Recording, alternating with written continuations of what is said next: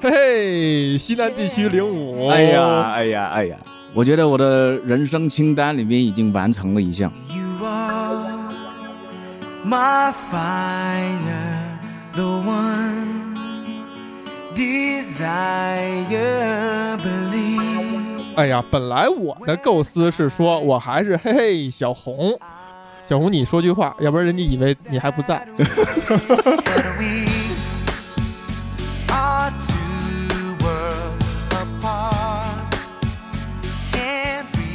嘿嘿小红变成了嘿嘿西南地区零五啊，简化一下吧，就管你叫老五了啊，我没有钻石，我也不老，还是叫零五算了。零五。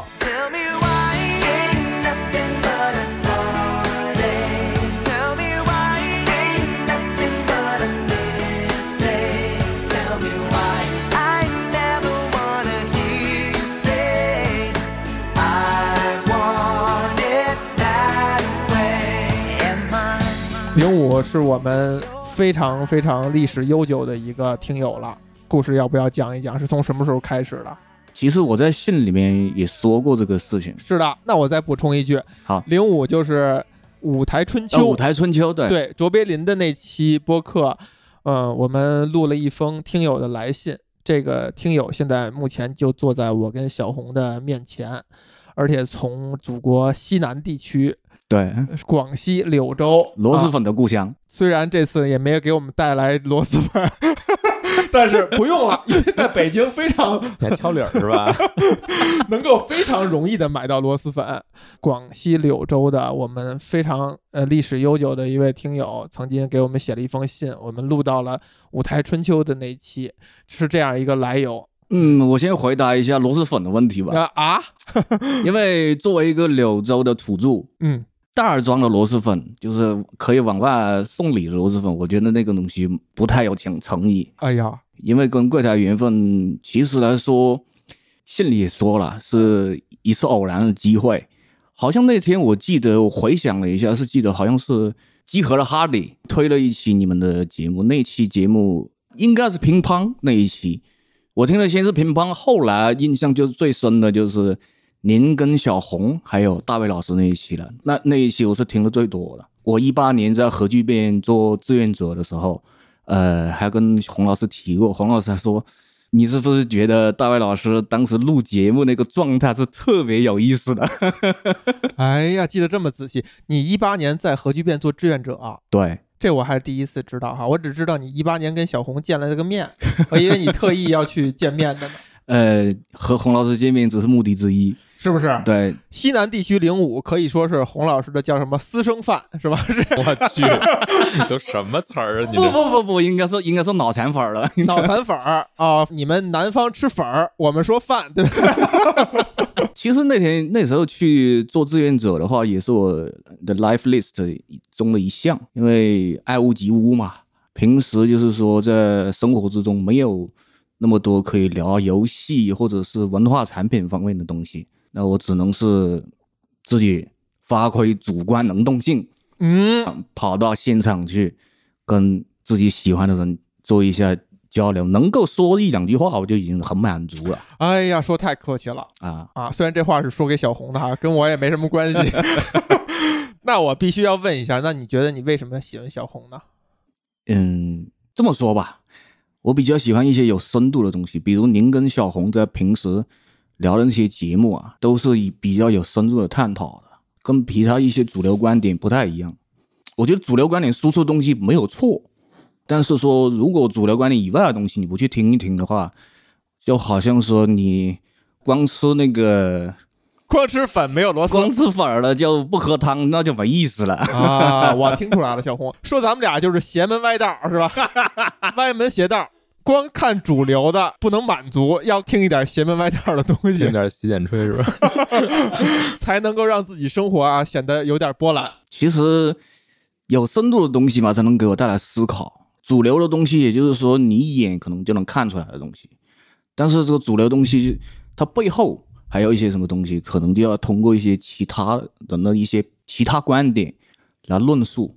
其实这个西南地区零五啊，在去年写这封信寄到我们手里之前呢，我们其实是互相没有什么联联系方式的。评论区偶尔那个互动一两句哈。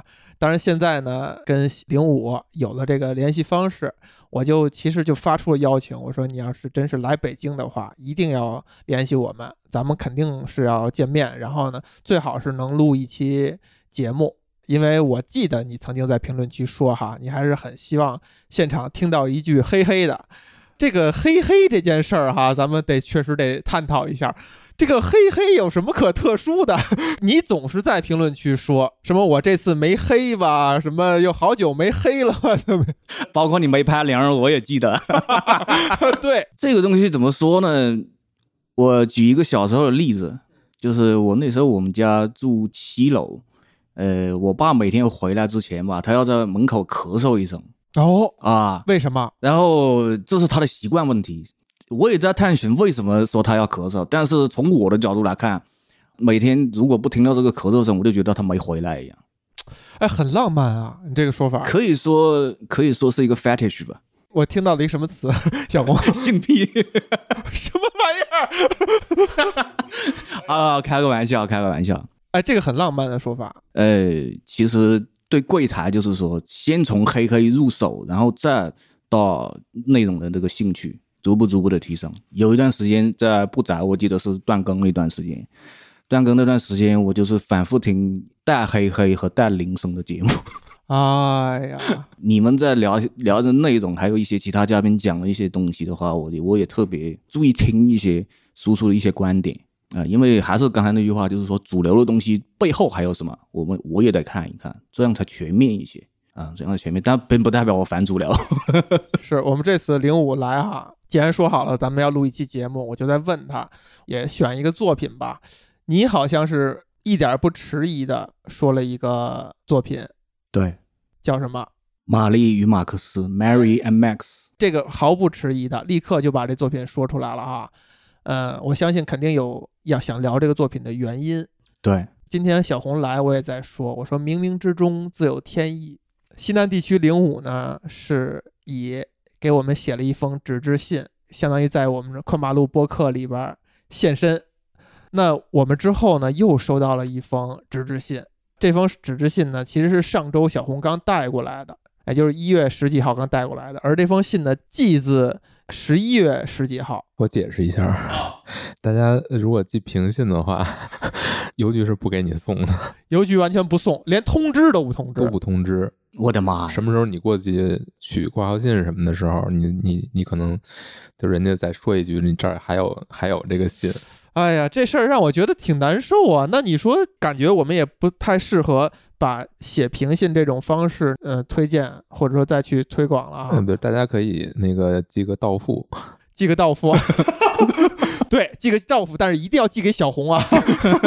我就觉得，呃，零五来他是写过一封纸质信的，然后正好呢，我们新收到这封纸质信呢，还没有想好以什么契机在节目里边念。哎，今天感觉恰恰就是这个契机，正好零五在，我们来一起读一下这封信。而且我们今天要聊的这个玛丽和马克思，又是一个跟写信有关的一个作品。对，我觉得几个条件加在一起，简直就是有如神助，冥冥之中自有天意。对，这封信呢，我们像做一个 reaction 音频一样，像大量的那个 reaction 视频一样，我们都是真实的 reaction。因为这封信就是刚到以后，上周小红拿给我，上周也就是一月十几号拿给我的时候，时隔两个月我看到，呃，也没有再有第二个人看到，所以呢，你们俩都是第一次听到这封信，都是真实的反应。哎呀，这个如果是不要脸的说一句的话，零五就算是大师兄了。这位来信相当于就是小师妹了，是吧？你你算是初代大师兄，令狐冲一样的待遇。好，我这个大师兄我认领了。这位来信的听友呢，也是我们在某一个播客平台上非常活跃的一位听友，我们有大量的交流。他是来自重庆的张爬爬，寄信地址是重庆市渝中区重庆医科大学，但是他自己都调侃是酱料大学。你们可以看看这字写的，确实像酱料呀。写得挺好吧？酱料大学，我觉得哎，叫酱料大学更符合重庆这个城市，是吧？这个美食之都，哎呀，各种辣的东西有酱也得有酱料，所以我觉得酱料大学可能更符合他们啊。张爬爬，那我就来读这封信哈。宽马路的各位主播（括弧马里、泽泽、小红、贝贝、永涛、老杨），超厉害的小妞妞（括弧完了啊），后边有点点点点六个点儿，但是肯定有一些没有提及的一些主播。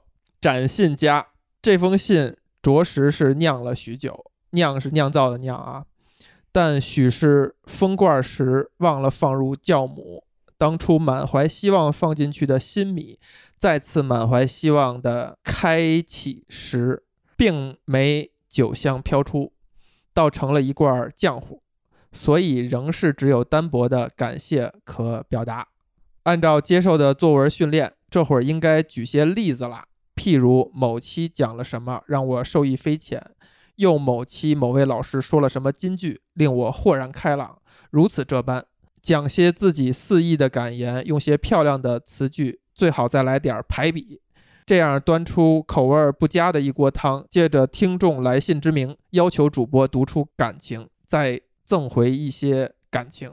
（括弧上一段太刻薄了，因为正处于这么一个发掘旧日自我的认识浅薄，寻思着得要点好了，又没到能知晓分寸的成熟好模样的阶段，所以认真的说点话时，字里行间尽是怪腔怪调，恳请见谅。嗨，写了这许多听友信的前几百字，都在进行无病呻吟的自我表达。二零二一年快要过去了，这一年我接触了小雨播客，取代音乐成为生活的节拍器。宽马路是我听播客习惯形成的促进者，讲述子弹和向日葵的正片和小段儿对文学作品感知体悟的深度，是我至今接触的最高级别。反复好几遍之后，我又掉进《爱在三部曲》的解读里。怎么能有人把影评做到这么好呢？小红睡着了。没有没有，然而宽马路做到了，于是就此清新，悄摸的一路回到了路开头的宅子，收获大大小小的惊喜和感动。用声音在一起是小宇宙默认的节目介绍。这块我要说明哈，这个是荔枝 FM 的默认的节目介绍，而且因为我们是早期注册的，它你连改都改不了，可能后期的人能改。听人表达自我，较之精心编织的文字更真实坦率，却也丢失了不可说不重要的视觉。诚然，如果看不到彼此，是容易产生误解的。（括弧感谢异地恋教给我的经验，哈哈。）哎，你看看异地恋啊，继续念哈。不过想到杨氏双缝干涉实验（括弧哪来的高中物理），经过板子的部分遮挡，一束光成了两束。后来它们发生了干涉，叠加的地方成了明亮的区域。宽马路与我类似于这样一个光源，有幸和各位听友（括弧灰灰 HPS 小 E PYSD MX 等等各位）（括弧完了）的在亮带聚集，感谢灯的存在。怎么样？这一段有点感伤了哈。听说未来会有更多的灯出现，太好了！我已经开始幻想某个夏天的晚上，和各位同坐在草地上，头顶是熠熠的星光（括弧也可以是星空）。或许不是幻想，这一天也许正慢慢的等着我们过去。Best wishes，张爬爬，二零二一年十一月十六号。来，作为大师兄，对于爬爬这个小师妹有什么想表达的？我作为大师兄来说，应该是自愧不如。自愧不如，对，从信的内容以及结构来看，要比我写的有文采多了。我的我的表达方式是十分钢铁直男 的，也也也也可能正应和了我的我所所学的专业以及所教的专业，啊，对，零五是个老师是吧？教技校的老师，学什么专业教什么专业？呃，数控技术，数控技术。对，就是数控教学生开这个操作数控机床的。这比我们对这个社会有价值多了。同意同意。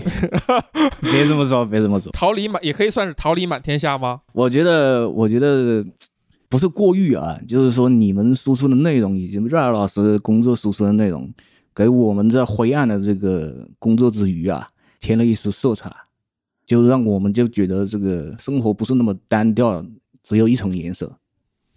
哎呀，这个说的太好了，你你相当于也是沿用了爬爬刚才给了一某种比喻哈，我们都觉得这怎么说呢？受之有愧吗？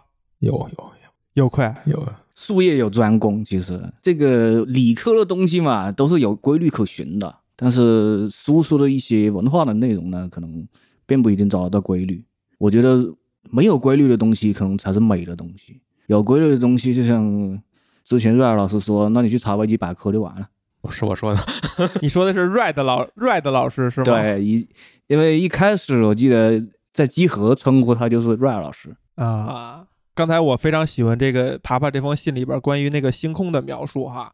呃，你看张爬爬是在重庆，其实我们我的那个微博上还搜到了另外一位呃听友的一个很大段，他他是以写信的方式写了一段微博给我私信的，但是呢，我就觉得呃我们现在有一个很奇妙的感觉呢，是说就至少星空抬头看的这个东西还是同一片啊，虽然我们相隔非常远哈。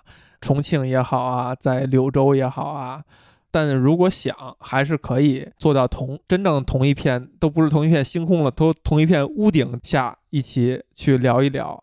我觉得这个感觉就有点那种时空上的某种穿越哈。嗯。呃，其实你看那个播客这东西也是，就比如我们录完以后，然后大家在听到的时候，其实我们也不是同一片星空了，但是呢，在那一刻好像又又是我们在一起去聊天儿，我我觉得这种感觉特别好，就包括刚才爬爬刚才这封信写的，还有包括零五说的哈，就让我想到了我刚毕业的那时候，刚毕业的那几年呢，每年夏天都会跟不同的朋友去海边儿待一待，而且我们特别喜欢就是晚上坐在海边儿哈，其实什么话都不说，比如拎一箱啤酒往沙滩上一放，然后就在那儿躺着，就是有一搭无一搭的聊一聊。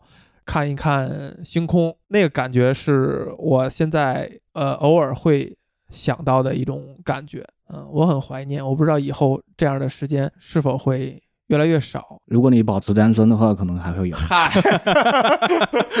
对，你说的很对，我觉得现在主要阻碍应该是你，是我。对为什么？你一定会说我们录个播客，是哈，我们为什么不录个播客呢？对吧？你看，我们跟今天跟那个西南地区零五见面，都见的不是那么单纯，刚那个寒暄五分钟就开始开麦了，对，那那那我就有点危机感了。我我我到时候等会儿该怎么出去？好吧？关于那个爬爬这封信，你们还有什么想说的吗？瑞尔老师先生，叫小红老师，哎，无所谓，爱叫什么叫什么，真的无所谓。瑞爱老师啊，瑞爱老师先说。我操！哎，没有，呃，就是很感激大家还能写写评信，也不是大家了，就是爸爸呃那个同学还能还能写评信吧。我觉得，嗯，就这个年代，可能大家都在追求特别方便，就怎么方便怎么快速怎么来吧。但可能有一些，可能有时候一个东西太方便太快速了，它可能就会少点什么。我觉得可能这就是我听这个信之后的一个感觉吧。它可能不是一个最合理的，或者说最有效率的一个方式，但是可能也因此它会跟其他的方式有不太一样的地方。所以再加上我，我是一个做纸质书的人，哎，对，所以我觉得还是挺难得的。就是抬笔写字儿这个事儿，我我现在其实做的都很少。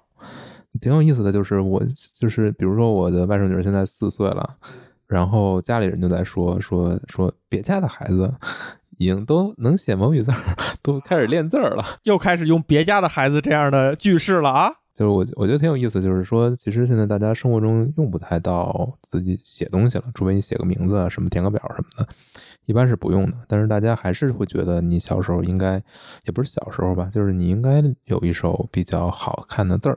哎，确实“爬爬”这个字儿是非常好看的。哦，我记得零五的字儿也不错，过奖过奖。毕竟为人师表是吧？对，我觉得这事儿挺有，其实挺有意思。你想一想，就是它可能不仅仅是一个实用的价值，是，它还可能代表着你这一个人是一个怎样的人，自如其人吗。有一个点我还真没有想到啊！你看咱们小时候其实能写毛笔字也是非常棒的，甚至高考还能加分儿，是吧？所以你看，我们已经早就告别了用毛笔字、用毛笔写字只回归它本身除了审美以外的用途了，但大家还是会推崇写毛笔字的人，甚甚至我们小时候还是家长还会让你参加这种兴趣班儿去练的，它还是有意义的。嗯，我觉得纸质性这个东西，除了作用以外，更多的是传达一个真实的情感。真实的情感，这就跟可能今天聊的这个影片的一个主要思想吧，很有关系，就是真诚。是因为我们迈入数字化以后，很多东西都是靠零和一来表达的。嗯，那么靠零和一来表达的东西的话，我觉得就缺乏了一些人的味道，缺乏了一种真诚。所以为什么当时我听完你们第一排期节目以后，我就会决定一定要用纸质性来跟你们沟通，只有落在纸上的这些字，才能传达我个人的情感。是可能也勾到勾起我一些回忆吧，到后面我们也会再说。是，哎，我还我得我也得可以坦白，那个零五寄的那封信呢，我第一次看读的时候，是我跟小红我们在饭馆的时候，我给他读了一遍。我们在这个录节目的时候又读了一遍，两遍读到后来的时候，我的情绪都会有点儿，有一点点哽咽，就是这个肺管子啊，咱咱们讲叫戳肺管子，真的有这感觉，就是你气会有点上不来，你会激动。包括爬爬这个这封信，第一次拆开，我自己在那儿看，看到最后翻到背面之前，就是这个胸口是有感觉的。包括刚才我在读的时候，我的胸口仍然也是有感觉的。当然，这可能跟你上岁数了有关，很容易，现在很容易眼窝浅了啊，容易激动，是吧？但是我一直在想，就是为什么人上岁数他会容易激动呢？是因为他经历了很多东西以后，他的情感变得可以变得很细腻、很复杂，他会体味到一些很细微的情绪的传递，所以你更容易跟这些东西产生一些共鸣。可以说，这两封信我都是每次读的时候都会是有生理上的反应的，是有生理上的，这不是在开车哈，是有戳肺管子的这个感觉的，非常难得的体验。我猜想，在写信的过程仍然也是一个非常棒的体验。对对，但是你就是从来没给人回过信。对我们是用我们的方式来进行呃回应，什么样的一种情绪，收到信的这种感激之情，可能是无法替代的。对，我们就非常自然的，没有很自然哈。但是哎，咱们今天总归还是要聊我们今天要说的这个作品哈，这个《Mary and Max》。对，这个电影呢，其实是也时间挺早的了，零九年，当年我也是留下了非常深刻的印象。在这十多年当中，经常会有人提起这部电影。可以说的是说呢，我跟这个电影没有一个非常直接的一种情感的挂钩，因为好像这个电影当中描述的两个主人公呢，跟我的经历啊，包括性格特点什么都相去有点远。嗯，所以我非常感兴趣，想听一听为什么西南地区零五哈零五会一提到说我们要聊一个作品，就会想到这部电影。为什么要聊这部电影？因为这部电影在我心目中是 top one。Top One，对，虽然说不是真人扮演的电影，嗯，它是粘土动画，粘土动画，嗯，定格动画、定帧动画，那么它传递出来的感情，传递出来给你的情绪，不是一般真人电影能够传递得了的。呃，这几年我都经常重复看这部片子，情绪消耗也是非常大，情绪消耗很大。非常大。说实在话，而且随着年龄的增长，我觉得这个情绪消耗会越来越大。不敢想象我在老几岁，我表达可能不太清楚，就是再再过几年啊，我再看这部片子，真不敢想象了。那个零五，你是比我跟小红要年轻一些的是吧？也没年轻多少，就年轻一岁而已。那我们算同龄人哈。那零五，你要不要讲讲大概这电影发生的是一个什么样的故事？好的，呃，Mary 和 Max 主要讲的就是两个人之间的通信，以及他们的互相的成长以及互相的沟通这一个故事。那么首先说这个 Mary 吧，Mary 是一个小女孩儿，她生长在澳大利亚，她平时的生活呢比较孤独啊、比较单调。他有一双用电影的话说就是泥色的眼睛，泥色的，对，泥色眼睛，然后头上有一个 棕色的这个胎记，这一点一直伴随着他很久，也困扰了他很久。然后他平常生活呢也没什么朋友，陪伴他的呢只有一只大公鸡。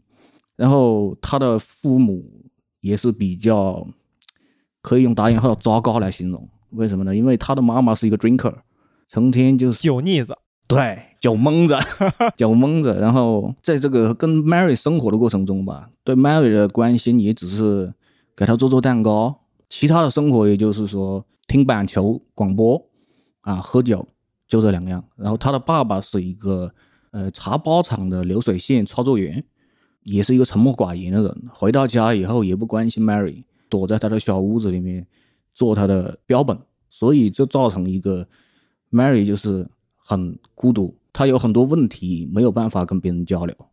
最后他自己想到了一个办法，在某个机缘巧合之下，他获得了 Max 的地址，他决定把他童年很多的问题通过写信的方式告诉。Max Max 是一个在美国的一个中年男人，他的生活也是很灰暗、很单调。在影片里面介绍，他是 Max 四十四岁，十四岁，那么换过很多份工作，那么也患有一些心理精神上的疾病，他叫阿兹伯格，阿兹伯格，好像我查了一下是自闭症的一个一个门类的一种一种一种精神症状。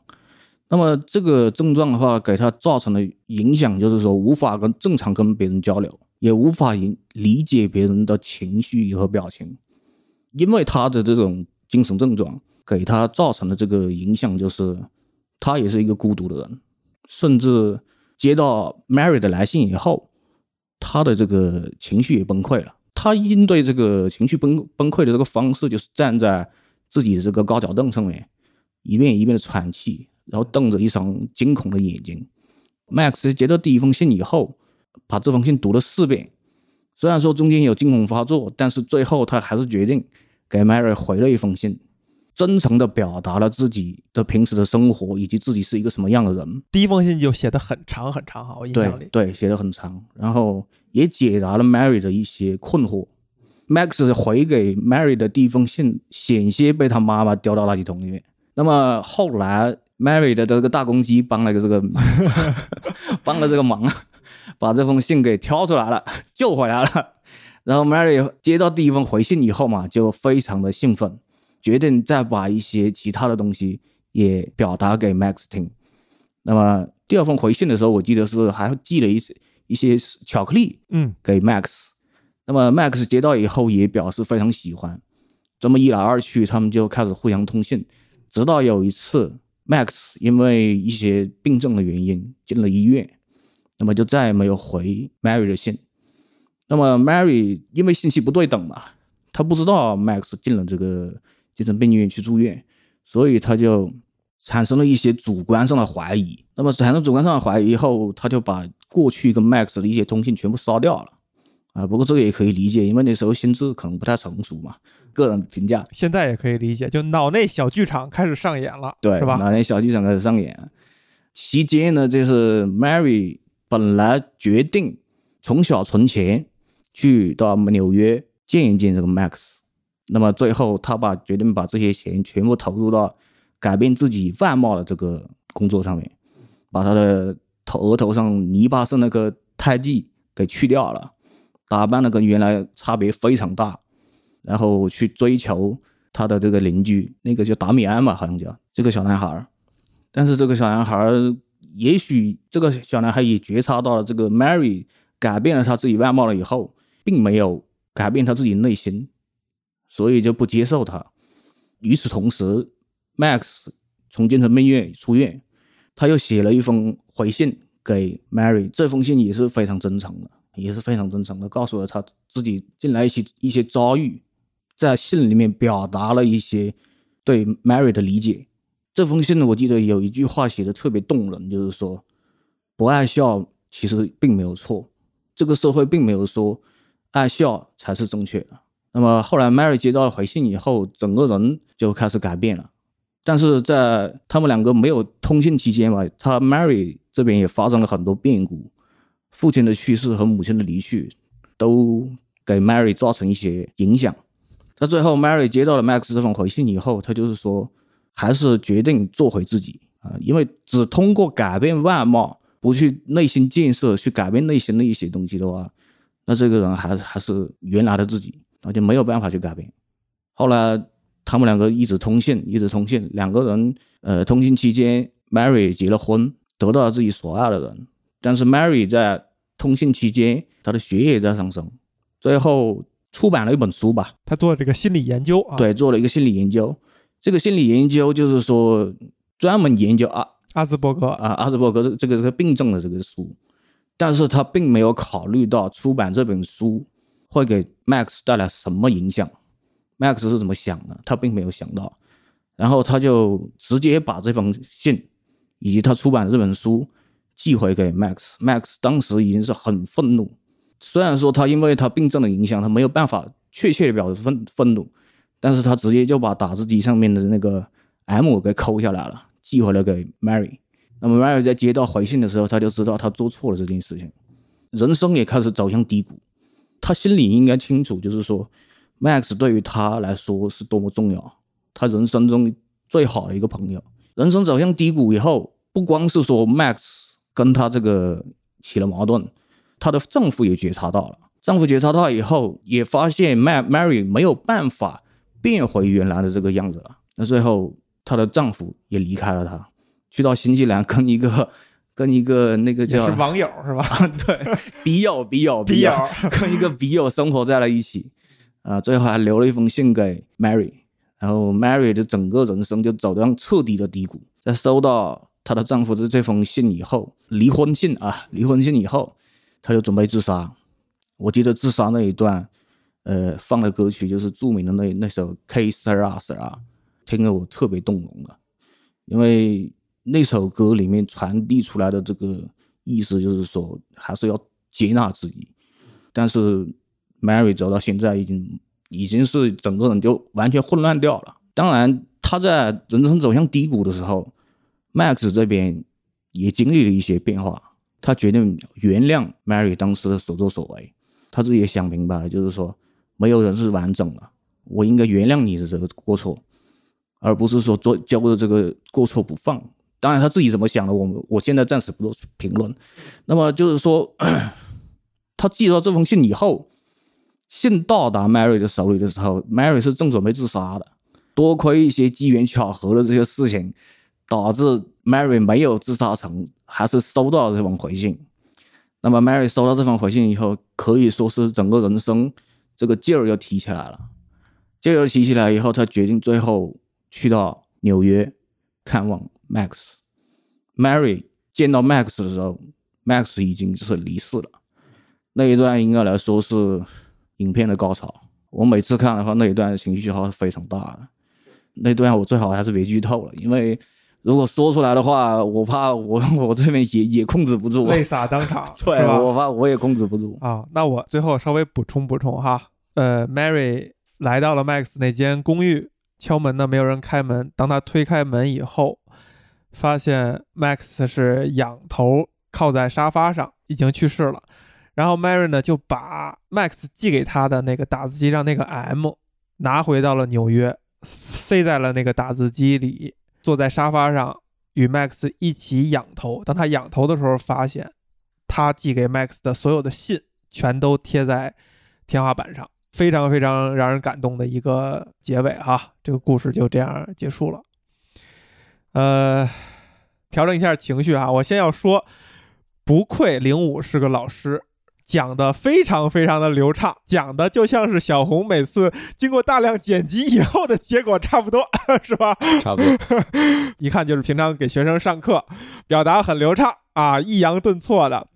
再加上对这个电影呢，应该是看过很多遍，了如指掌，非常的感情充沛。我甚至觉得，在零五的讲授下的话，这个电影可能格外的让我更有感触了。因为其实我昨天又把电影看了一遍，就跟我刚开始说的一样，我觉得我呢其实很难直接的跟这个电影当中的两个主人公找到非常强烈的共鸣，但他相我相信他会对很多人有非常深刻的共情的情绪在。小红，你先，你也可以先说说你对这个故事哈，大概是一个什么样的一个感受？我特别想听洪老师的观点。嗯，我看这个片儿可能还也是挺早的，可能就是他刚出来那一两年之内看的。当时我记得可能还还挺受触动的，因为我当时也是跟他们俩可能也有跟 Mary and Max 可能都有一些相似的地方，都是一个特别内向的人，然后可能更多的是通过文字能跟别人去做一些沟通，但实际生活中你让我去主动跟人去攀谈、去结交，好像都是一个很难的事情。但是现在可能也差不多是这样，现在可能好一点，可能好一点，嗯。当然，我其实也并没有，嗯，像他们那样能够写那么长时间信的这种笔友，其实也没有，更多的只是我自己去写一些东西。但我觉得这种交情和现实生活中我们经常能接触到那种交情还是不太一样的。嗯，可能他们见不到面，不知道彼此是什么样子，呃，更多的是通过文字来去了解另一个人。我其实觉得挺不可思议的。挺超现实的哈。对他可能把很多人与人交往之间的那些外部的因素都抛去了。写东西的时候，那我们现在常说，可能录博客的时候，你表达是更更真实的一个自我。那我觉得写东西的时候，可能他他就更更要探进你内心的一些不太不太好用语言表达的东西。你可能只有写字的时候才能说出来，因为如果你要是在说话的时候，你想你想表达这种想法或者情感的时候，你会发现，它可能都不是用我们日常的这些话语能够去描绘的。就是你真正的一些想法，你真正一些感受，你你用人话说不出来，就说白了就是你只有你只有去写，然后通过一个是写，一个是读的过程，你才能把它稍微传达出那么一点点，才能做那么一点点沟通，但是。他们能够，就是能够用这么长时间去用文字来沟通，我觉得是挺难得的。我也在回想哈，我有没有类似这样的经历？直接能想到的就是我们上初中的时候，嗯我们学校跟韩国的一所学校形成了一种，你说是联谊也好，还是交流也好，一种友好的关系。一个中国的一个中学跟一个韩国的一个中学用英文来互相写信。然后我们我记得呢，我当时跟我这个配对的那个啊，恰巧还是个女生。哎，为什么要说恰巧呢？反正我们也就是互相通信了，我觉得算在一起三四次吧，三次就是每个人写过三四次。对方呢，我印象里边是一个比我们大一年级的，就感觉英语是比我们好一大截子。那我们你看一个初中的孩子，可能只能写非常简单的句子哈，你其实是很难说你能做什么表达的。写一些简单的东西，友好的东西。我记得我当时跟那个我们那个笔友呢，他还给我寄过了他们当时的流行音乐。因为你想想，一个孩子去聊天的时候，可能也就谈一谈你看什么，你喜欢什么歌，哪个歌星。他还给我寄来了一盘磁带。我为什么能记到这个事儿？就是我把那个磁带里边的那个流行音乐，它是一个三三人组的一个女团的一种组合这种形式，我还把那个小贴纸呢贴到了我的那个 Game Boy 上。然后自此就再也撕不下来了，所以我那个 Game Boy 呢就不是一个看上去大家能看到的，呃，一个正常的 Game Boy，上面贴了几个小姑娘的贴纸，就很像一个 小女孩的东西。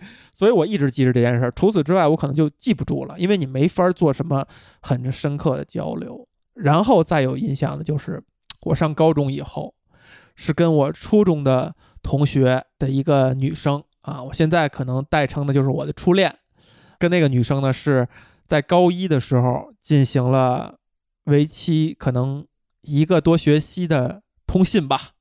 你给他写一封，他回你一封；你给他写一封，讲一讲高中生活当中的这些经历。我现在想呢，我觉得那段时间还真的是挺值得玩味的，因为虽然你感觉你们俩是一种谈恋爱的关系，但是你说中学的小孩能懂什么呢？就甚至在假期的时候都没有约会，说见面。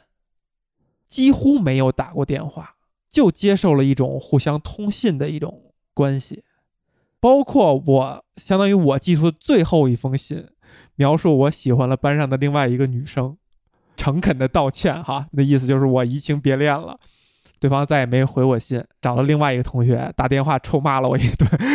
以外，你看我这些故事就都会 经历漫长的录播课的时候都都交代出来。我还真的能突然间就想到了，那段时间还真的是一个互相通信，而且已经能够可以打可以打电话，甚至你们就在一个同一个城市，甚至可能就是两个挨着相近的区，其实见面也是很容易的，但是仍然没有这样去选择，可能也是认为，比如说还是学生，早恋这个事儿不至于把它落实到太实际，然后也有可能就是因为某某某些模模糊糊的原因，就是你觉得好像互相通信这件事儿是一个更有味道的，你说是更浪漫也好，还是更有什么感觉也好，它模模糊糊会有这样一种情绪在。可以说跟马老师这段经历，我有跟你相似的经历吧。哎，你也写信告诉别人我移情别恋了是吧？小胡好不容易放个包袱哈，很可惜，瑞尔老师，我我没有这样的机会啊。没有别人跟你说他移情别恋了。嗯、事情是这样，这是一个其实比较长的故事。哦，为什么说就是说写信这个东西对我来来讲有触动？我这那么多年也就交过一个笔友，高一的时候交的，但是这个东西有一个前置，就是说这个笔友是我的初中同桌。你看跟我很像了。他初中同桌为什么为什么说我们两个能成为笔友呢？因为我读高一的时候，我这个同桌他在复读，他在复读初三，我们一年之间没有联系。后来有一次，我记得那天晚上特别清楚，就是我跟我一家人在吃晚饭，我特别好的一个同学，他知道基本上知道我所有的事情，一个一个同学，呃，铁哥们儿了，他就告诉我说，那天晚上打打电话，他说，呃，林谷，我告诉你一件事情，你冷静一点，你首先你要冷静一点。我说我为什么要冷静？他说我刚才在某某某公车站碰见了你的同桌，然后你的同桌就跟我说，他说你最近跟林武还有联系吗？然后我那个铁哥们儿就告诉了他怎么怎么怎么怎么样，然后我那个同桌就告诉他，呃，你告诉他如果有时间的话给我打个电话，然后就把电话号码告诉了我的这个铁哥们儿，然后我的铁哥们儿就通过这个电话告诉了我。那天晚上我记得印象特别清楚，还打雷下雨，我我我感觉我就被雷劈了一样。嗯，虽然说打电话也跟他打了，也聊了一些东西，但是我产生了很大的疑惑对这件事情。接着暑高一暑假完了以后就升高二了，然后我那个同桌就升了高一，然后我就想方设法 找到了这个我的同桌的这个地址，寄了一封信给他，把我的疑问就像就像 Mary 一样，一些很幼稚的疑问，呃，写在信上，什么疑问？但是这封信给他的效果，可能也是他这辈子很难获得一种一种一种感觉，几乎讲就是一个一个原子弹。因为当时是为什么呢？因为他升到高中以后，在一个完全陌生的环境。如果说那时候能有一个稍微熟悉一些他的人，跟他聊一些这些生活上的东西，甚至你说问一些很奇怪的问题，我现在就是说站在对方的角角度去考虑的话，那可能这个这个效果那是非同一般的。嗯，后来我们就长达有两年的通信，两年。这个通信的话，可以说也是，呃，有真诚的部分，也有算计的部分。这是怎么说？呃，有算计的部分，就是一些小女生的心思啊。谁是那个小女生？这个你应该听得出来吧？不是，等会儿，等会儿，这个呃这个事儿还是要聊的仔细一点哈。小女生的算计，她在算计什么呢？他这算计怎么说呢？就是说红和绿的比例哪个更高一些？等会儿，等会儿，等会儿有点乱了。这个红和绿跟呃已经做股的网络电台不宅有什么关系吗？开个玩笑啊，就是、啊就是说，其实他就是在考验考验你，看看你对他是什么感觉？对，就是这个意思。那你们这个两年通信是以怎么样？你觉得是以怎么样的关系是在通信呢？一种很朦胧的关系。很朦胧。对，因为其实说实在话，他也知道我是怎么回事儿，我也知道他是怎么回事儿。我们俩并不知道是怎么回事儿。这层窗户纸就是大家不捅破而已，嗯大家不捅破了，但是会依然会交流一些彼彼此的感觉，就是呃，比如说班上发生了什么事情，我对这个事情什么看法，最近我我我又遇到什么困惑啊、都会交流一些。其实想想那段经历，其实真的很宝贵。怎么说呢？我出来就是自从我跟他写完最后一封信以后，这种感觉，这种通信的这个比较就再也没有了。直到直到我给柜台再寄寄出这这封信，我们就变成了一个通信，是吧？就是你写一封给私人的信，我们写一封给所有人的信。还是真诚最重要吧，我觉得，因为原来读书年纪小的时候，对一些东西啊没什么戒心，也没什么社会经所谓的社会经验，那么那时候可能说的一些东西都是比较真的东西，就好像我们现在喝醉酒了一样，出了这些话，可能大部分都是真的，虽然有些难听，但起码来说这也是真诚的。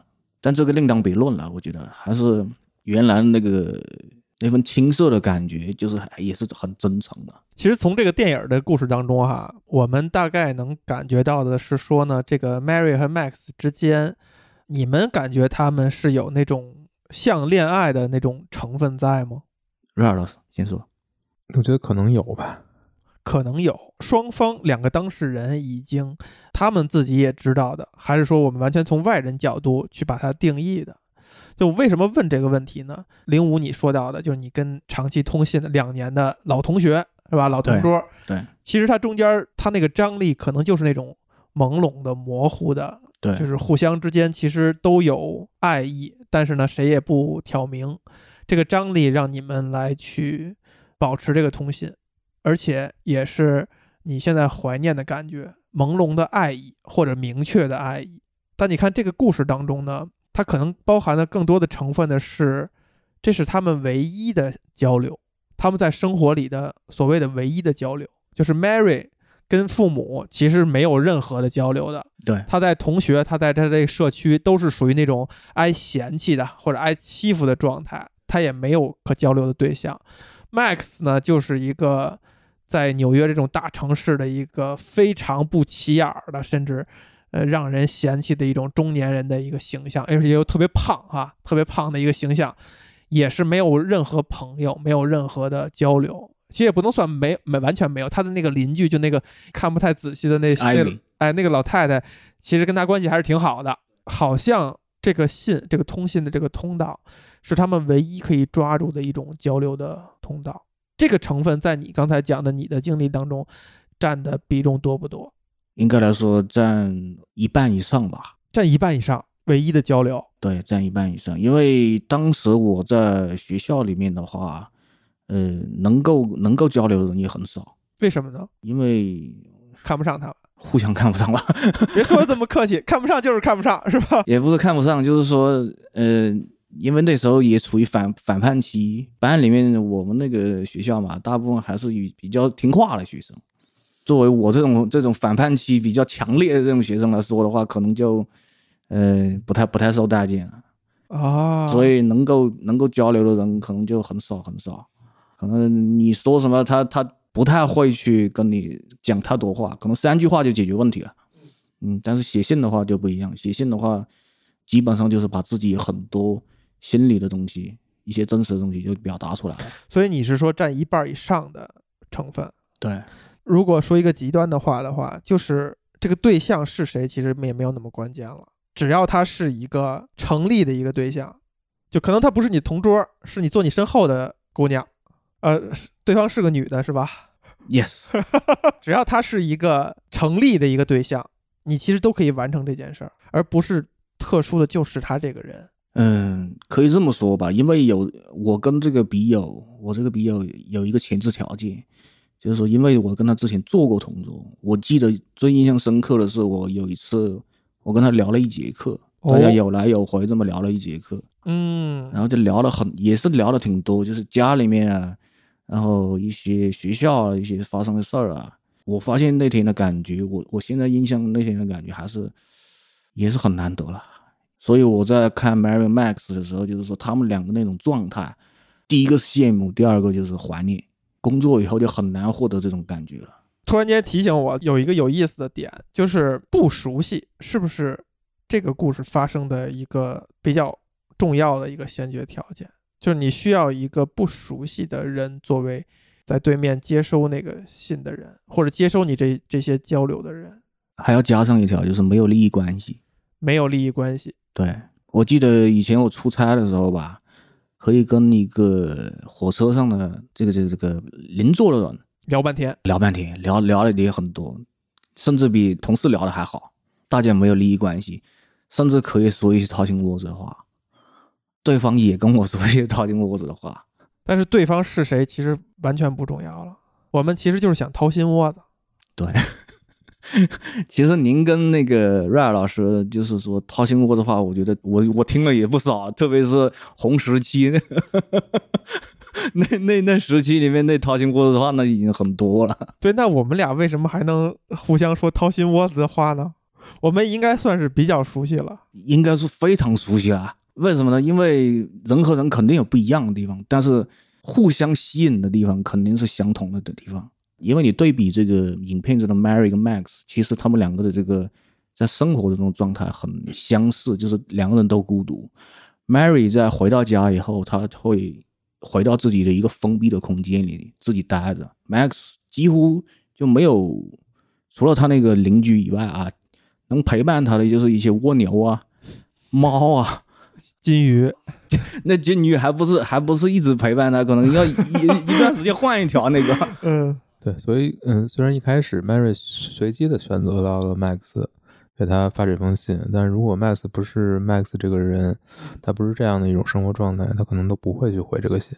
是挺值得拆解的。那为什么呢？他必须要是两个孤独的人吗？就这事值得琢磨哈。你看我，我在回想我高中在跟那个女生在通信的时候，我的初恋在通信的时候呢，我并不孤独啊，就是我是属于那种走到哪儿都能跟环境融在一起的，对，所以所以你不是移情别恋了？就不再通信了。对，哦，解决了这个问题了。我想一想啊，促使我通信的，就是我们名义上是恋人的关系啊。虽然对于一个孩子而言，你并不知道这个事情意味着什么，你甚至都不会给他打电话，也不会约他出去玩儿，你就觉得好像，哎，我是一个有女朋友的人，好像这个事儿就已经挺不一样了。然后你就可以有一个借口去跟一个人通信。那你说通信那个过程，我是否享受或者说是否珍视呢？我觉得也还是挺享受、挺珍视的，不好说。反正那些信我现在都没有了。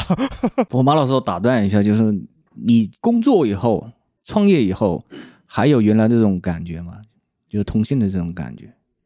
就这个事儿特别值得探讨。我刚工作的时候，也是结束了一段刻骨铭心恋情的时候，呃，那个女生是她最后决绝的要分手，但是我当时不能理解她的行为呢，是说她是希望两三年以后我们再续前缘。我当时完全无法理解这个逻辑，觉得非常莫名其妙。但他提出来就是说，我们每周通一次信，这个信呢就是你发一封邮件给我，我回你一封邮件，我们每周交流这样一次，然后我们两三年以后我们再看我们是否还能继续。我当时是断然的拒绝了这个提议，所以当你提到这件事儿的时候，我也在想，可能我对于通信这件事儿的理解，或者说它之于我的这种意义，可能是不一样的。就我无法理解这种行为，我不知道如果你们面对这样的提议，你们会觉得是不是一个好的提议？？Red 老师，你说，Red 老师，就一个女生跟你说每周跟你通一封信啊，甭管是邮件还是什么，嗯，那如果是喜你喜欢，嗯，那我觉得就通呗。你就觉得是很好的。是啊，有有什么不能接受的呢？我觉得信有一个最，或者说信有一个最最好的一点，就是它是一个，它是一个异步的异步的、沟通，深思熟虑的，也不一定。也不一定。对，反正反正，因为我是一个不喜欢改东西的人，所以我一般写了就写了，嗯，我也不会再把它再重写一遍什么的。但是我觉得它是，它可能是是让你会把它不是一个很随意的一个状态，你写信不是一个很随意的状态，不是一个我想起什么就说什么，然后你其实肯定是希望把自己生活中的不是那种有什么说什么，而是说把它去理解一下。去思考一下之后再去写出来，你这样你才能进行一些有效的沟通。就比较高质量的交流。对，所以呢，你像现在我们已经没有这种我没有这种环境了。没有这种环境，大家都要很快。对你三秒钟不回信息，基本上这边就要急了。那焦虑感就上升了。对，就就小剧场就开始演了。对哎，他为什么不理我？我这句话是不是说的有问题？对，所以这个就是技术造成的，就技术让我们这么方便了，但是它同时也在剥夺我们的反应时间，剥夺我们去思考的这个时间，所以我们跟别人的这种关系就会变得非常肤浅，就我们没法进行深度交流，我们就只能哈哈哈哈哈哈哈，哎，或者向某人发个表情包，就是我们觉得这样就能解决问题了，就是完成了一次交流，但这个其实是无效的交流。你解决不了任何问题，表达不了你的任何情感，也接收不到任何的情感，你就哈哈一下。那我们当面呢？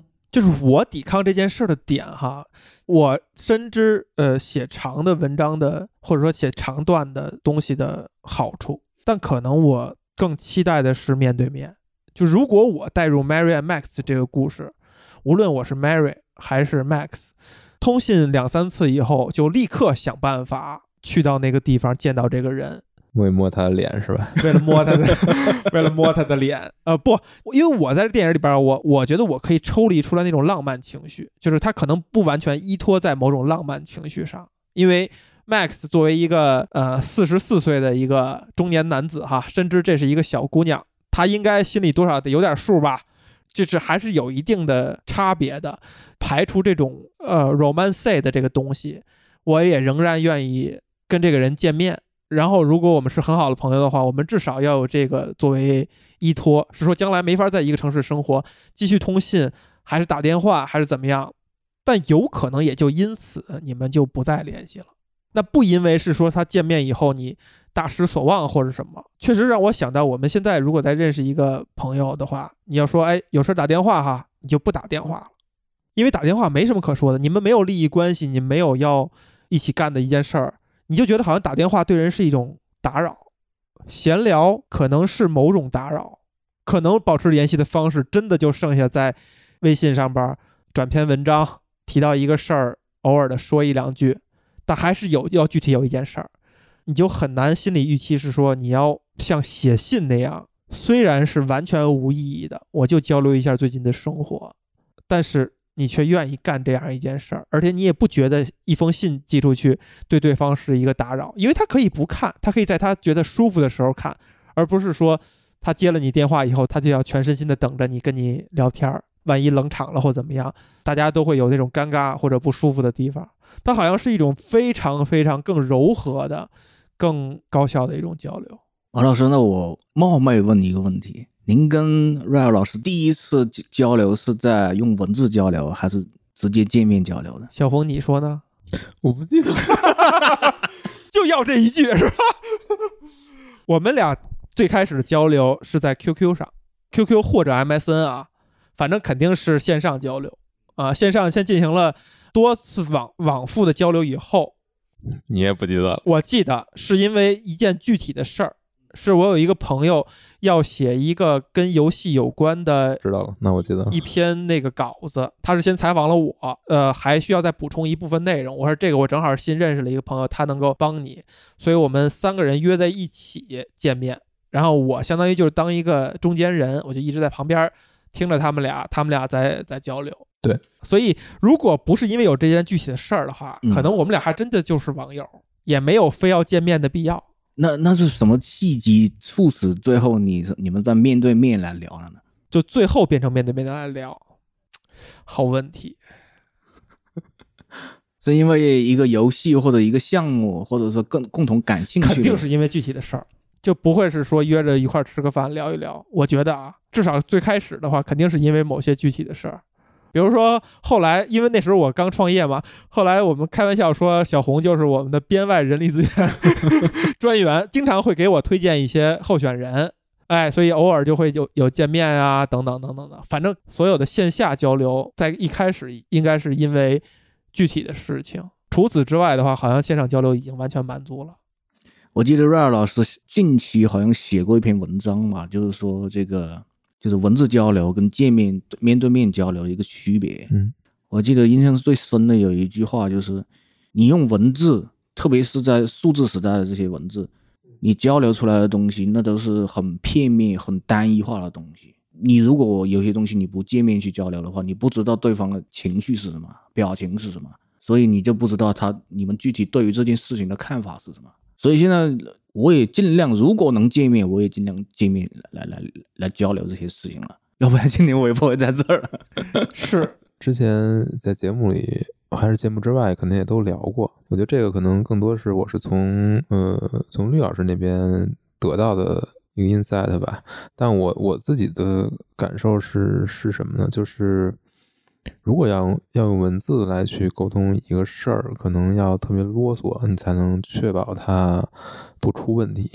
需要一个篇幅的保证。要有一个篇幅，就是我只是很很简单的，你想用最最有效率的方式把你自己的东西自己的想法表达出来的话，这个想法一旦说出去，一旦发出去，你会发现好像很容易引起误解，很容易让人去。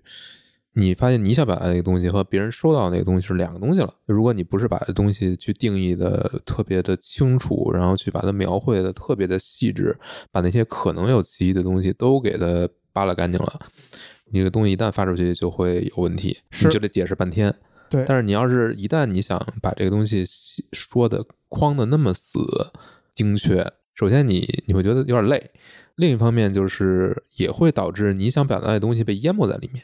你想把它描描确的描绘的对，你的意思反而不够直接，不够明确了。对，就是你就完全被就是你的这些前置条件、那些前提就变成了你表达的重点，对，真正想表达的东西没了，就是别人看不注注意不到。为什么说见面很重要？因为你每说一句话，你是看着对方及时的反应，对，再去往下去讲的。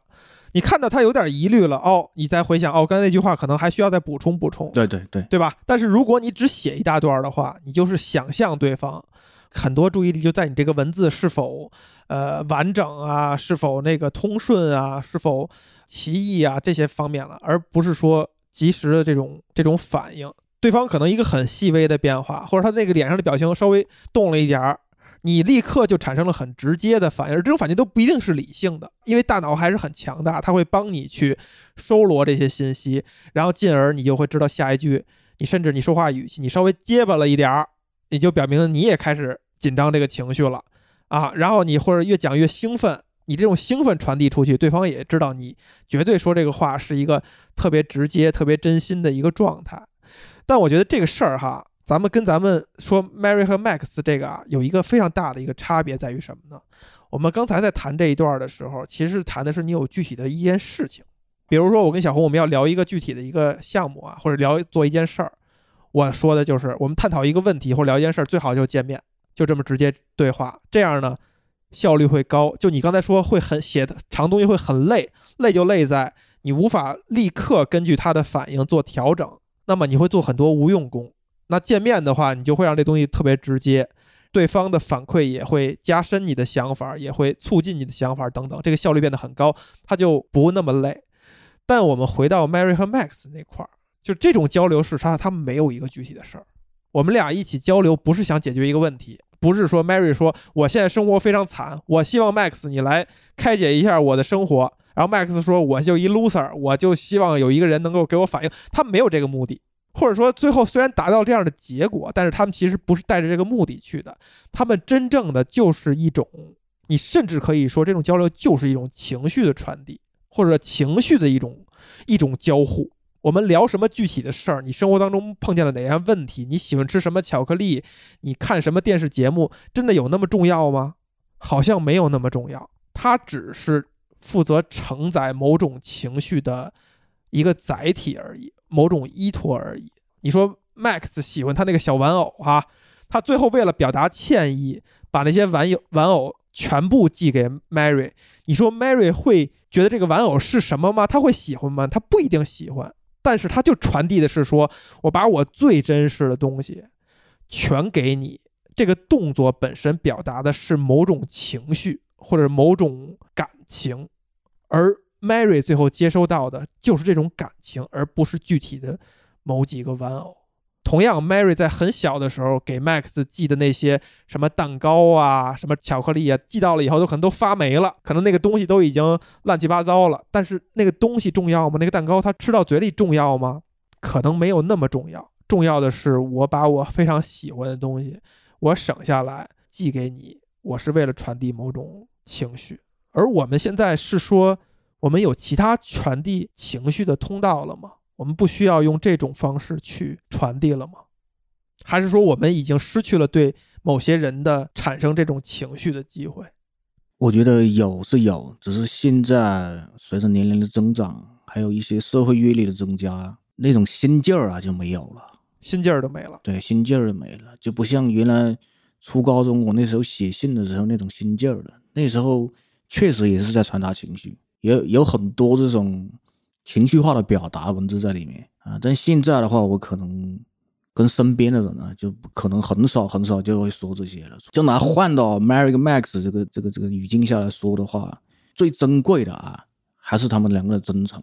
虽然说传递的是情绪，传递的是一些没有目的的东西，真诚很很很明显，我觉得。对，就这种情绪里包含的就是他希望跟一个人产生某种连接、某种情绪的交流。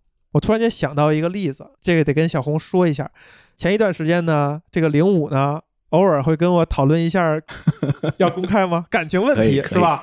然后有的时候呢，零五经常还是写，还是微信上还是写字的，还是发文字的，但偶尔呢会发一两条语音，非常短。当他发完一条语音的以后，我就给他回一条，我说：“老五，你是不是喝酒了？” 然后零五就很吃惊，说：“哎，说我这条语音是带着酒精气味过去的吗？你怎么知道我喝酒了？”但是他真的就传递了某种情绪，就我能清楚的知道你是喝酒了，虽然你嘴没有拌蒜，因为我知道南方人说普通话，他只要话能说出来，他是咬文嚼字儿出来的，他没有那个喝喝完酒以后那个舌头已经开始打软的那种感觉的。嗯嗯但是你就能听出来，他为什么要发这样一句话，就没头没尾发这样一句话，他一定是他的某种感情在释放，他不是一个理性控制下的给你随便交流了一句话，所以你就猜为什么他会释放呢？可能是喝酒了，他是能传递出那种情绪的。对，酒后吐真言嘛。其实也没说什么，他恰恰是因为那句话不说什么，你才会觉得奇怪。哎，这个怎么说呢？就是我想问马老师和 Ray 老师一个问题：如果说你某一天接到了这样一封来自澳大利亚的信，来自澳大利亚的 Mary 的信，你们会回给他吗？我觉得我一定会回的。啊，回回吧，怎么了？你刚才你刚才我思考一下。愣神儿愣啥呢？没有，就是有时候后后台会留到会收到一些留言，但我确实不是每条都回，如果真的是一封信的话，还是不太一样。回到这个情境，这个情境就是说，他是随机的给一个人寄信，后台他就是他就想寄给你，他就想写给你，而且后台这种形式也就是直接写一段留言，它还是不一样的。但是如果回到 Mary 和 Max 这个情境的话，就是他同样一封信，他因为某种机缘巧合随机的寄给你，又是能够表达的很真挚的话，我觉得我还是一定会回的。这个其实就像是我们初中的时候，虽然是本着磨练英语的前提哈，跟韩国的一个学校形成这种互通信的关系，这个人写给这个人，他也是随机搭配的，也是老师随机搭配的，其实是很像 Mary 和 Max，就是很随机配到的，也是一种缘分，他也没有那种所谓的目的性。我觉得肯定还是回的，而且可能会发生 Mary 和 Max 这样比较像的故事。我也在想为什么，或者说我们被这部电影打动的，能被这部电影打动的人，能喜欢这电影的人，跟这个电影共通的那个东西是什么？可能就是我们内心深处还是很浪漫的。浪漫是一方面吧，另外一个就是觉得这个东西太太珍贵、太难得了。对，能够捕捉到珍贵和难得的情绪啊，是一种浪漫的思维。因为我想到的例子呢，就是我爷爷已经去世多年了。我爷爷以前有一个特别好的朋友，因为我爷爷其实受教育程度不高，但是他有一个我甚至不知道是什么情况下，可能很年轻的时候不知道什么情况下认识的一个朋友。那个朋友是一个呃校长，可能就是中学吧，呃，也是一个爷爷。那爷爷应该也已经去世了，但是在我小时候，我就印象里边。我爷爷那个朋友曾经很远的来到我们家来看我爷爷，大家子一起吃饭嘛。这个校长这个爷爷呢，是属于那种吃饭的时候还要发言，讲两句话，说哎，大家都都在一起啊，讲的非常就像刚才这个零五给咱们讲情节一样，非常的流畅啊，像一个老师一样的这种情境呢，在我为什么我能印象深刻呢？是因为在我们家从来没有出现过。你说家庭一块儿吃饭嘛？虽然我奶奶家哈每周都会聚会，但是不会说，哎，说我爷爷再讲两句话，奶奶说两句话，没有这样了。但是来了这样一客人，他会讲了，而讲了十几十几二十分钟，所以印象很深刻。然后我知道的信息呢，就是他会时常的给我爷爷写信，我爷爷几乎一封也没有回过。但是我奶奶的说法就是，收到信以后看完了以后，就想提笔回信，坐那儿坐半天，不知道写什么，拖着拖着这事儿就忘了，直到人家下一封信就来了，然后你一直没回呢，可能人家人本人就来了，就来到你家来做客来了，也从很远的地方哈。我后来我就在想这个过程，每一个朋友，每一段朋友，他可以做到这一点吗？就是他给你写一封信，然后其实你是一个像我爷爷就是一个不善表达的，平常跟我们交流就非常少，他跟你交流也是非常的腼腆的，小心翼翼的找一些话去跟你说。如果真的你面对你的朋友是这样一个性格的人，他不善表达的人，你是否还会有耐心一遍一遍地愿意跟他交流？甚至就是他会来来到你家里来去拜访，你进而去想，当年这位校长的这位爷爷跟我爷爷到底是一共什么机缘下俩人成为朋友？一旦有一个人是一个愿意表达的，甚至受教育程度高一些的人，是怎样跟一个像我爷爷这样不愿意表达的人成为朋友的？他好像都有很多可以想象的事情。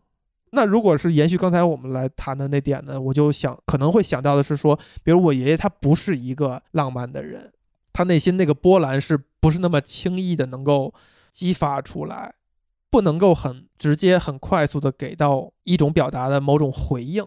那可能他在接到类似于 Mary 寄给一封信的时候，他可能就会把它放下了。而能完成这样的故事呢，就是双方都要是那种。哪怕说不出来什么话，他也愿意以他自己能够接受的方式去表达某种浪漫的情愫或者情绪。Red 老师，Red 老师先说吧。说说什么来着？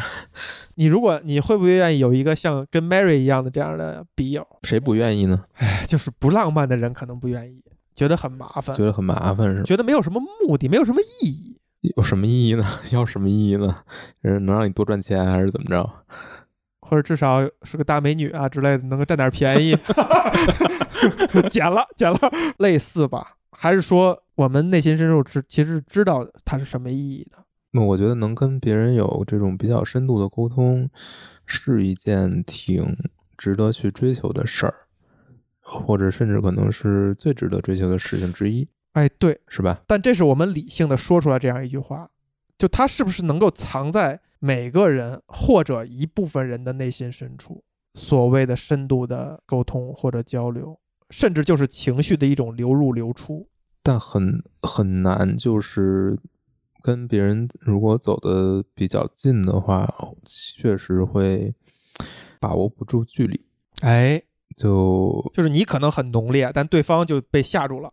也不是，就是会有很多问题，就是会有很多问题，可能是你很浓烈，然后对方其实也不想跟你去深交或者深深深度的去沟通，那你就会觉得比较受伤害，对吧？对方也会吓得就会保持距离了。对，还有一种情况就是你可能一般般，那别人想跟你深交，你也会觉得压力很大，是，很多呃无法达到对方的期待，你很难找到一个双方都觉得比较舒服的一个状态，双方可能都觉得这样挺好，也不会觉得有压力，也不会觉得受到别人的忽视，这是一个问题吧。另一个问题就是，真正去袒露自己的内心的话，是需要极大的信任。这个信任信任可能会来自于双方永远都不会有交集，你永哎远是一个陌生人，那你当然无所谓。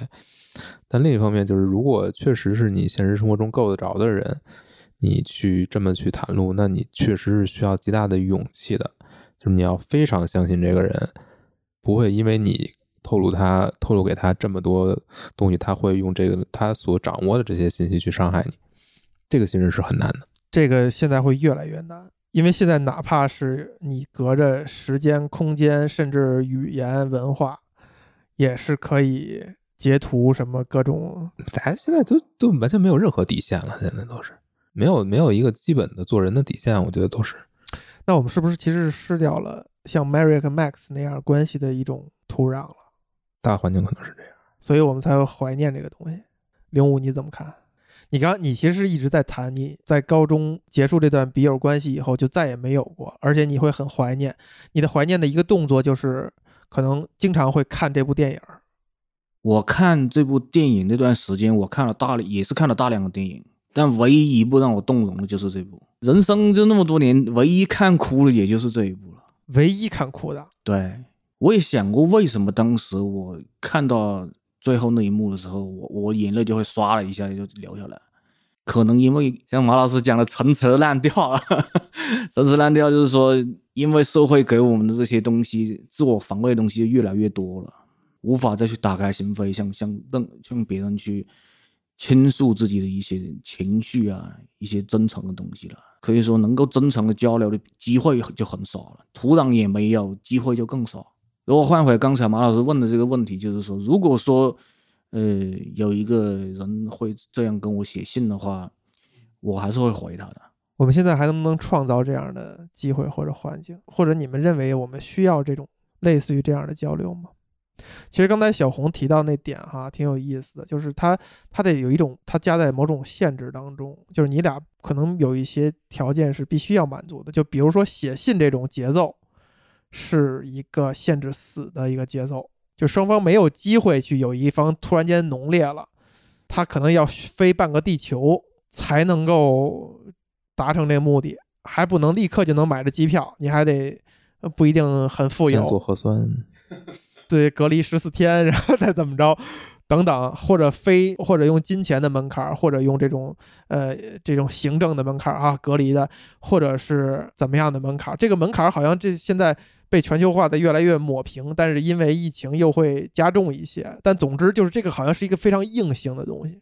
但是呢，你看电影发生的是一个在澳大利亚，一个在美国，他们在语言上还不能有太大的障碍。你如果要是咱们的话，你跟个新加坡人交流，好像见面也不是那么难哈，或者跟一个呃在美国的华人啊、也也有可能哈，反正还得又有某种相通的地儿，就是交流还不能有那么大的障碍，无论是从文化上还是从语言上，但还要有一些门槛儿。我觉得这个东西就就就看你就看你的命，就是你可能遇到一个就没有门槛儿，你们就没什么门槛儿；那你可能遇遇不到，你就就是什么都是门槛儿。至于我而言，我还是很想摸到对方的脸，所以我不知道这种描述的 Mary 和和 Max 的这种交流，我是不是真的很想要。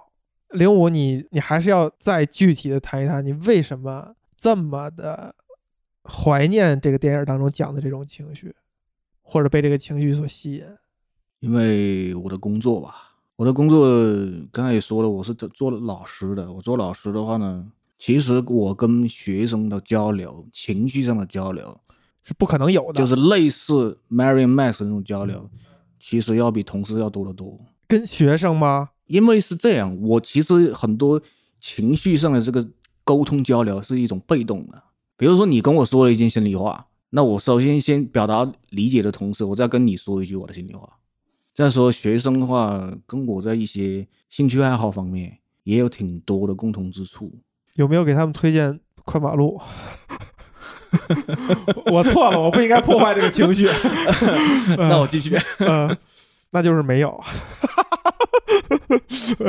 来来来来来，我错了。呃，因为他们的过往可以看到我很多的影子，所以他们很多时候跟他们聊天啊，能能够能够听到他们很多心里话啊，所以我在同事那个地方是没有办法听到这些东西的。但学生这些东西就不一样，学生这些东西我就觉得，第一个我理解他们，第二个你跟他们聊多了以后，你也发觉学生也慢慢理解你了。其二的话就是说，就是因为有这种渴望，我才觉得这片子里面这种传递的这个感情和情绪啊特别珍贵。因为你我也是个比较内向的人，其实我的社交都是被动社交，在其他一些方面就很就也会很被动。那就很难就会有一些走心的东西去交流了，很难很难。不过最近最近还是有，最近还是有，嗯，这个就不细聊了。不细聊了，那我是不是应该穷追猛打一下？呃，总之吧，这个片子第一个表达的就是第一个就理解，互相的理解可能是建立在一些建立在他们处境可能有点相近。，对对处境有点相近，然后第二个就是真诚的表达。虽然说这个真诚的表达就是说没有没有什么目的，不是说啊你你来帮我解决一个什么问题，或者你来你来安慰安慰我啊，给我出点主意，没有这样的。但是他们表达出来的东西都是很真诚的。说的那个什么点吧，这种真诚比较难得，比较珍贵，值得我为他流泪。你说我们是不是嗯可以想办法去追求一下像 Mary 和 Max 那样的某种交流呢？或者说，如果我们想要追求的话，有没有什么办法？瑞老师先说，怎么老是这句啊？瑞老瑞老师，我也我也学会了，以后我也这样啊。瑞老师先说。嗯，我觉得不一定。我觉得这个故事是故事是故事嘛，但是实际上落到每个人的生活当中，其实你去追求跟别人真诚的交流，那最大的一个前提就是你要先去信任对方。那这个时候，有的时候这个信任不是你等来的，是你自己要去主动的去信任，你主动的要去把自己的一些心里话说给别人。可能不一定是写信的方式，那可能你就是用微信的方式，但是你不管是你是写出来，还是你你录一段说给人家，我觉得都没有关系，就是是什么形式，其实没那么大的影响，可能。就笔友这种形式，它不是必要的。嗯，我觉得它有它独特的地方，但是它不是唯一的和别人去沟通的方式。呃，如果你真的是想跟别人建立一种很有非常深度的交通交流，是去一起一起去思考一些东西，或者说去沟通一些东西，嗯，不一定非要通过写信，呃也有很多方式也可以做到这一点。那前提就是你要你要勇敢，你要相信别人不会伤害你。当然，肯定也需要对方是愿意，对方也有这个勇气，愿意相愿意相信你，才能有一些真诚的沟通。那这个真诚沟通可能就不是我们天天发个表情包或者哈哈哈哈，你我给你发一好笑，你给我发一好笑，可能不是这样。你可能大家是要去讨论一些在这个之下可能更更难讨论的一些事情，不好讨论的，你不愿意说的，你不知道怎么说的，你又想跟别人说的，你要主动的去说，你不能等，你不能说等一个人对我敞开心扉，我再对他敞开心扉。抱歉，你等不来。但是也不是说你去主动的就跟别人说了呢，别人就愿意去花这个时间去跟你去沟通，但也不是这样。但是你要去试啊，主动的去跟别人去争取能够有一些深层的沟通。如果你能遇到一个也愿意跟你的，可能都不止一个，可能有很多人其实是需要这种深层的沟通的，可能他们生活中也没有机会，他们也不会主动，或者说当他们主动来去跟你去谈这个事情的时候，你不要哈哈哈哈哈哈哈给人打发了，你也说说心里话，可能这事儿没那么难，你是不是把它当个事儿？你是不是愿意去跟别人去很真诚的去沟通？你愿意把自己的话说出来，即便你心里这个话可能不是那么对，不是那么正确，但它就是你自己的很真实的一个感受。那我觉得你就很好，你就你能做到这一点就就非常好。接着瑞尔老师刚才说那个，瑞老师，我在一个月以前某天晚上睡觉的时候，我产生了同样的想法，也是因为一个人一个事儿吧。因为这个这个故事也很复杂了。到那天晚上为止，这个事儿这个人在我心里还是有疑问、有遗憾的。我就突然就产生一个想法，我就问自己：对于这个人、对这个事儿，你有遗憾，你主动去沟通过吗？你产生的想法都是你自己主观的东西，你跟他去沟通过吗？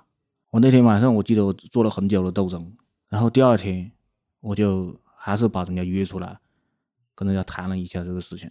到后面我就再也没有遗憾了，算是把这个事情聊明白。所以从这个事情我就得到一个经验，就是说，有些东西你还是要主动，你你也不能说是等别人去被动，被动来找你。首先你说如果要跟你敞开心扉的话，这个东西也有风险。对于自己来说，别人对别人这边可能也考虑有风险。但是如果说两个人都不主动，就僵在这儿了，那这个遗憾可能就会伴着你一生一直走下去。某天你想到这个事情的时候，你可能会一拍脑袋说：“哎呀，遗憾了。当时怎么不去主动一些？然后后来我就可以说是突破自己吧，把这个遗憾给解决掉了。现在我是没有遗憾了。现在主动跟被动之间还是看自己。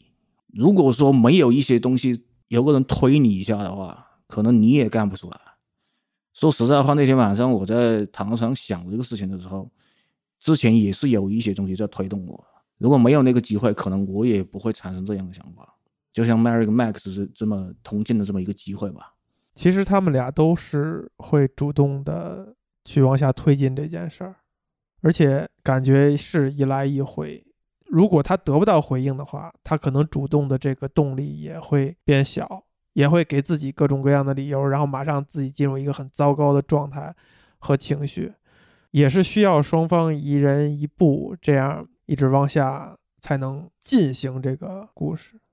我其实还挺关心的一点是，我们是不是还需要就在他们俩这个情境下的类似于这样的交流？就是你觉得这个人，你可能大概率不太能现实生活当中接触到、认识到，但是你需要他一直存在在那儿。他可能像一个树洞一样，但是他会给你一些反应。他不是完全你这个话跟一个树洞、跟一个墙说完了以后就完了。他还要给你一些来自你同物种的人所正常的一种交流的一些反应，哪怕这些反应不是要帮你解决什么，而就是一种他也听到了以后给你讲一些他的故事。就这个需求是不是能够彻底的去帮我们完全意义上的抵抗孤独？因为就算我们有身边的人，就是你跟其他人一起生活，我们听到过大量这样的故事哈，就是已经成家的人，有老婆有孩子。别有老婆、有另一半、有孩子的人，他也会很孤独，他也会经常的，比如说这个在在车库里待半天或等等。也就是说，你有一个现实生活当中的一个人在那儿的时候，也不一定能够帮你解决一些孤独的问题。但是，好像这个故事当中的 Mary 跟 Max，自从他们开始通信以后，他们就好像解决了孤独的问题。他们加重这个问题的点也在于，对方因为什么原因不再给你反应了，你可能会放大某种孤独。但只要相互通信，俩人就算还没有见到面，好像就能真正意义上解决了孤独的问题。因为孤独好像是人一生都要去面对的一个永远会蹦出来的一个难题。我们是不是还能想办法去解决它？要解决的话，从自身角度说，可能需要一些主观主观能动性，自己要主动一些，有些有些时候。那我们也去黄页上面去看那些地址，然后寄信吧。其实原来什么什么漂流瓶什么的，可能就是干这个用的。嗯，对，虽然大家用着用着就用用都偏了。用用走味儿了哈，但是好像就是在解决这个问题。因为我觉得人吧是社会动物，他需要连接，只不过说他跟别人连接的方式可能有时候会不一样。可能有的有些人会用信，有些人会用交流，有些人会跟一些哥们儿出来喝酒，但是他在交流的过程中肯定会有情绪，肯定会有情绪释放。那么这个释放出来以后，是不是他会觉得舒服一些呢？可能要看个人了。就比如说我跟家里面经常有一个观点就是不同，就是说，比如说小孩因为悲伤的时候哭，我的看法就是让他哭，让他哭够了，那咱们再聊。父一辈的看法就是你必须给我马上必停下来，不让他情绪释放。那么我我会把我的观点告诉我我家人，但是我家人一点根本不认同我的我的我的观点，所以这个时候我就产生一种孤独感。当然，这个在具体社交方面可能会更复杂这些东西。像 Max 跟 Mary 这种关关系的话，他们就是相对来讲就比较单纯，也是让我很羡慕吧。因为这种东西在社现实社会越来越难获得。所以我们录播课是不是也是某种交流？是我们录出来，然后给别人听，也是一种交流。这种交流有点，真的就有点像通信了。嗯，只是说信可能是我们一起写出来的。哎，就像我在信里所说的嘛，穿马路也能拉近彼此的距离。